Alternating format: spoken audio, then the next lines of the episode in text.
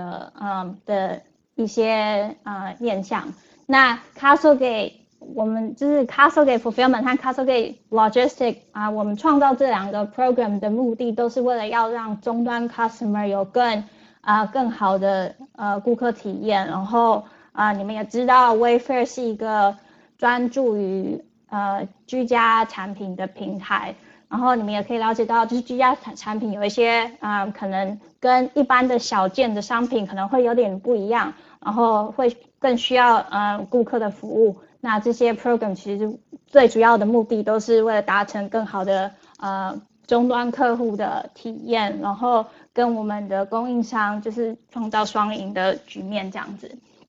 那我先就是跳到这一个嗯。这一页，嗯，稍微跟大家解释一下，就是以那样的就是理想为基础下，我们怎么样看待我们的 castle 的 Fulfillment？那主要的三个呃三个优势呢，就是啊，因为大部分的客客人都会希望他们可以更快的拿到他们嗯购买的物件，所以嗯，根据我们啊终端还有就是 Back End 的嗯。就是库存管理，我们有办法把所有的库呃货物都更更精准的放在更更靠近我们预测客人会在所在的位置。那所以我们有办法在美国大部分的，就是美国大部分的地区都可以在三天之内，就是送达到客人的家里这样子。那另外一方面，因为可以提供更快速的呃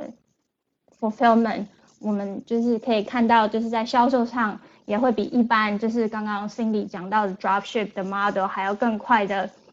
就是有客人的有更好的客客人就 customer experience 还有顾客满意度啊。如果大家很熟悉就是 NPS 啊，那 promoter score 的话，这是我们呃公司内部非常重要的一个指标，就是呃公司内部的研究是说，越高的 NPS 我们有更好的顾客回呃回购率。那这些都是可以 ensure，就是不只是你们自己的产品，然后还有其他供应商的产品也可以，因为这样子的呃，就是 environment 可以有更多呃顾客到 Wayfair 然后购买你们的产品。那呃另外一方面呢，就是我们有更精准的库存管理，因为我们有很多嗯销售的经验，然后还有在居家产品的销售经验上，可以就是借由就是我们内部的数据可以更快的了解到哪些产品应该要分配在哪一个仓库，那这样子也可以提高就是销售率，还有就是更快就快速送达率，就是我们的 speed commitment 这样子。那呃也因为我们可以更快，然后更准确的把产品用整柜的方式送达到我们的仓库，所以我们也就是有观察到说，嗯损坏率，嗯。用 Castle Gate Fulfillment 的损坏率就是通常会比啊一般 Dropship 的 model 还要更低，因为我们可以 leverage 我们呃自己 Wayfair Delivery Network 去做呃更更精准还有更快速的呃终端呃客户的就是 last mile 的 delivery 这样子。那嗯稍微让你们了解一下，现在我们美国不一样的 Castle Gate 有。有哪一些就是分布这样？那这是紫色的这些小箭头，就是我们现在 Wayfair 的集货中心。那这些集货中心呢，就是主要可以呃更快速的把货物集中，然后再送到下一个更靠近啊 customer 的终点的地方。那这个最主要的 investment 还有就是呃 Wayfair 的投资呢，是在于就是大包裹可以更快速、更安全，然后更嗯，更有效率的，就是送达到客人的嗯的家里这样子。那小包的物件呢，我们通常是会跟 FedEx 和 UPS 合作。那因为我们从 Castle Gate Fulfillment 啊出去的产品呢，会有呃不只是你们自己的产品，还有其他工厂的产品都会同时就是从我们的 Castle Gate 仓库啊一起送达到 FedEx 和 UPS 的嗯的 Hub 里面。那因为就是这个量会比较大，所以我们有时候可以就是嗯跳过一些呃中端中间的集货中心，FedEx UPS 集货中心更快速的到呃他们终端呃最接近 final mile 的的集货中心这样子，那这样可以也更有效率的减减短呃我们送货的时间，还有送货的里程，嗯，所以嗯这个主要的分布是可以让我们了解到说 WiFi 是